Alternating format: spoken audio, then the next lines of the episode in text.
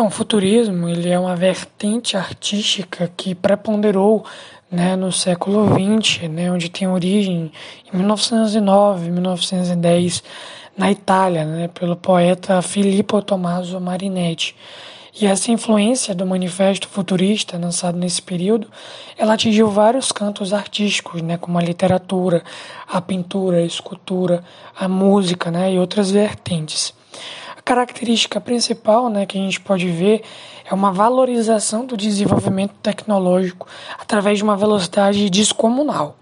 Então a gente tem basicamente o entendimento de que esses ideólogos, esses pensadores futuristas, eles pensavam no futuro baseado num hoje de domínio, né? ou seja, como que os países podem se desenvolver tecnologicamente conforme eles pensavam. Eu tenho uma ideia, a partir do domínio, da exploração, né, da, de transformar o seu país numa metrópole onde possa dominar e é, desestruturar países periféricos em prol do seu domínio. Então, nós temos bastantes é, influências é, do futurismo no fascismo, por exemplo. Né? Você pensar no desenvolvimento do seu país sem pensar as consequências que isso daria dentro de uma conjuntura relacionada a outros países. É, nós temos aqui é, um, uma citação do jornal Le Figaro, de 1909, que é o seguinte, né, foi publicado pelo Filippo Marinetti. É o seguinte: nós destruiremos os museus, bibliotecas, academias de todo tipo, lutaremos contra o moralismo, o feminismo, toda a covardice oportunista utilitária. Nós cantaremos as grandes multidões excitadas pelo trabalho, pelo prazer e pelo tumulto. Nós cantaremos a canção das marés de revolução, multicoloridas e polifônicas nas modernas capitais nós cantaremos o vibrante fervor noturno de arsenais estaleiros em chamas, com violentas luas elétricas, estações de trem cobiçosas que devoram serpentes emplumadas de fumaça. Então tem uma continuação, né? um trecho do manifesto futurista.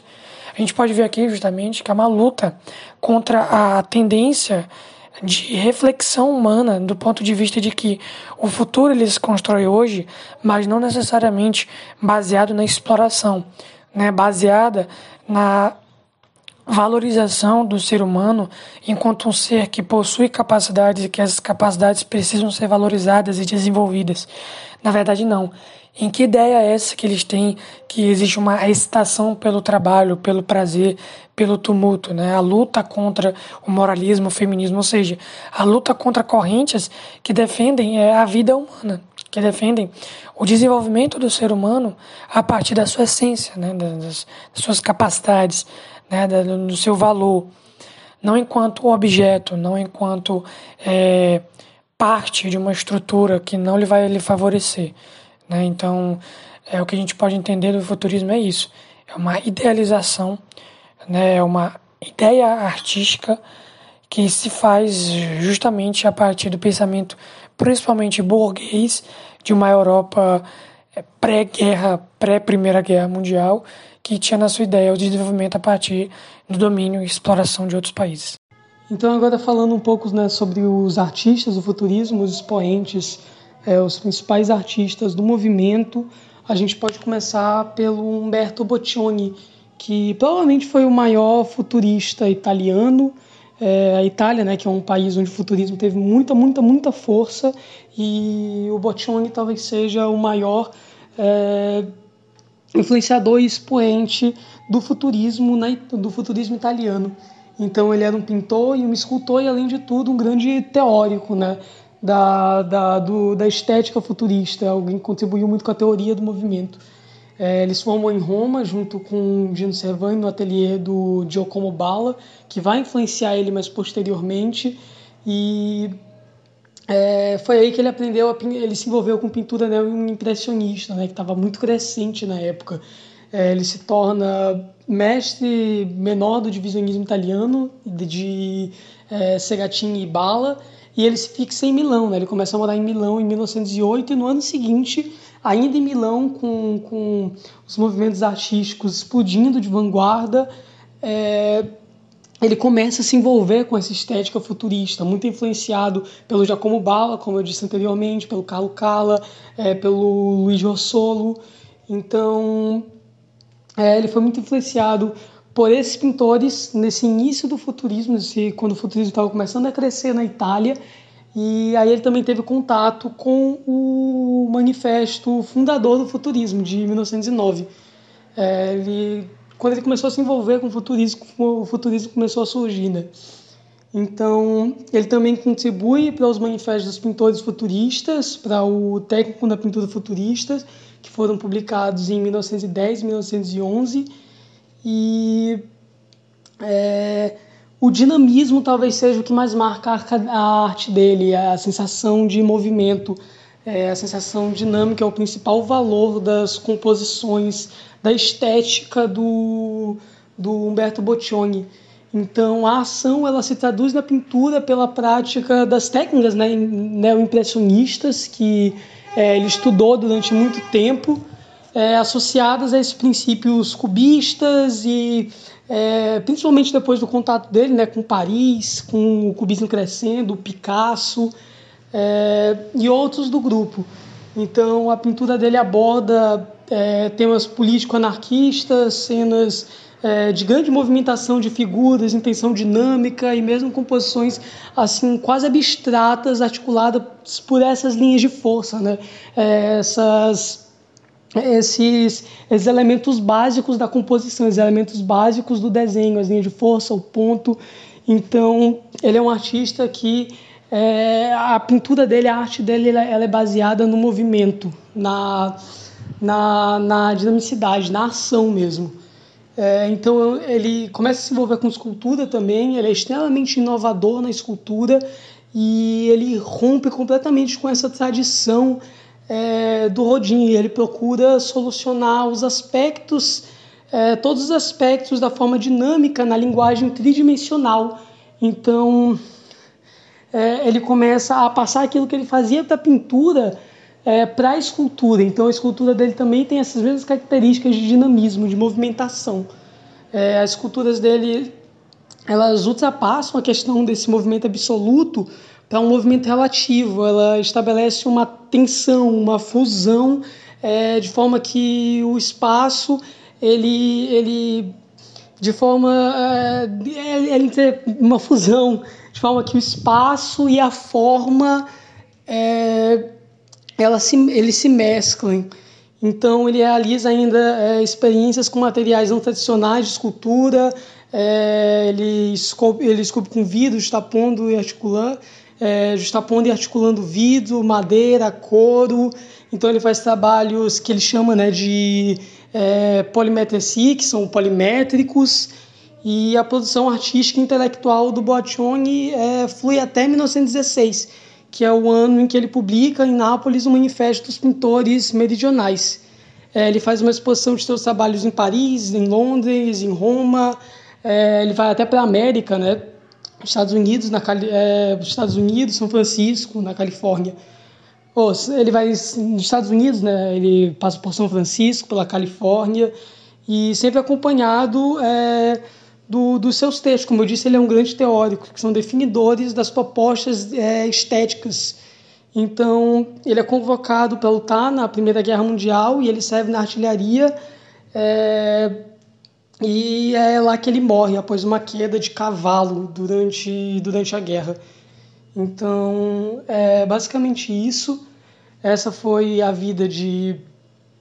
Um resumo né, sobre a vida do, do grande futurista russo Humberto Boccioni. E agora a gente pode passar um pouco para falar sobre a Alexander Exter, é, que é, é uma futurista polonesa, né? Ela nasceu em 1882 na atual Polônia e ela foi uma pintora muito renomada é, dos movimentos futuristas e cubo-futuristas. Ela utilizava muitas formas, ela tem muita influência e influenciou muito na estética cubista. É... Então, desde pequena, ela recebeu uma educação de muita qualidade. É, ela estudou muitas línguas, música, arte, desenho. E no, em 1903 ela estudou pintura na Escola Artística de Kiev. No mesmo período, ela se casou com o marido dela, o Nikolai Exter, que era um advogado que fazia parte de uma família da elite cultural e intelectual de Kiev. E cinco anos depois, eles foram passar uns meses em Paris, né, em Paris, onde praticamente todos esses grandes artistas, vanguardas europeias, eles crescem, né, eles começam a, a, a ter uma identidade mais própria, a adquirir um estilo é, mais concreto para os seus trabalhos. Paris era provavelmente é, o maior expoente das vanguardas europeias hum, na época. Paris era onde é, era, era um, uma das áreas mais criativas do mundo. Então ela passa esses cinco é, ela passa cinco é, ela passa alguns meses em Paris e depois ela resolve frequentar a academia de Grand Chamaret é em francês em, em Montparnasse porém ela acabou sendo expulsa da, da, da academia porque ela não seguia a direção artística da escola da, da escola de arte e depois disso ela ficou alterando sua residência entre Kiev e São Petersburgo, Odessa, Paris, Roma e Moscou. É, a Etster ela desenvolveu o seu próprio estilo, absorvendo influências de várias fontes e culturas, pegando o que mais gostava de, de cada uma. Então, entre 1915 e 1916, ela trabalhou é, em cooperativas artesanais nas cidades de Skopje, Skoptize e Verbovka, é, juntamente com vários outros artistas muito renomados. Mais tarde, ela fundou uma oficina de ensino e produção em Kiev, é, em que ela se tornou também, nesse mesmo período, um dos nomes mais notáveis do, é, do teatro é, e, é, que é localizado em Moscou, né? E foi lá onde ela filmou uma parceria com o Alexander Tairov, que foi o fundador do teatro ela produzia o design dos sets e de cada uma das peças que Tairov dirigia. Então ela se tornou muito famosa em design de palco, ela teve muita influência no teatro também. A Alexandra ela passou das artes é, impressionistas dentro do movimento cubo futurista, a arte abstrata durante toda a sua vida e a partir de 1915 ela, ela realmente emergiu completamente no abstracionismo. Então, é, ela foi uma artista que, além de ter, de ter contribuído muito para o futurismo, para o cubo futurismo, ela acabou migrando para a arte abstrata e foi nisso que ela é, e foi isso que ela se dedicou durante toda a sua vida. Em 1924, é, ela e seu marido eles se estabeleceram em Paris e ela se tornou professora de, de arte na Academia de Arte Moderna. É, ela lecionou na Academia de 1926 a 1930 e em 1936 ela participou da exposição de cubismo em arte abstrata em Nova York e teve algumas exposições individuais em Praga e em Paris. É, logo após isso, ela veio a falecer. Aqui no Brasil, o futurismo ele não chegou a ter suas, essas suas influências como na Europa. Isso porque é, o futurismo ele era um movimento que prezava mais pelas questões do, do que os ideais dele que eles pregavam era mais a questão do avanço industrial e tecnológico, né? E não era algo que no Brasil e na Europa estava acontecendo de forma simultânea. O Brasil estava é, um pouco acontecendo de uma forma mais lenta, né? E o Brasil, por ser majoritariamente agrário, não tinha como, não tinha como ser incorporado por tais ideais é, é, que pregavam tanto a questão dos avanços industriais e que é, era isso que era mais discutido, né? Então não tinha como representar tanto o Brasil, nem como o Brasil incorporar isso. Mas, ainda assim, é, tiveram duas figuras aqui no Brasil, que foram os de Andrade e Mário de Andrade, que foram influenciados pela estética futurista, mas não foram defensores do movimento. É, aqui o futurismo ele foi incorporado juntamente com o cubismo em algumas composições poéticas, mas sempre pelas duas figuras ele foi, foi sendo criticado, né? principalmente uma crítica, é, com críticas feitas a Felipe Marinetti, que tinham seus ideais totalmente de um conservadorismo tremendo, é, e inclusive foi, né, é, apoiado por Mussolini e apoiou Mussolini em determinado período. É, chegou a declarar, inclusive, que o regime representava uma extensão natural de seus anseios futuristas. E fora discursos que foram feitos junto com Mussolini, e até mesmo chegou a ser preso junto com ele, né?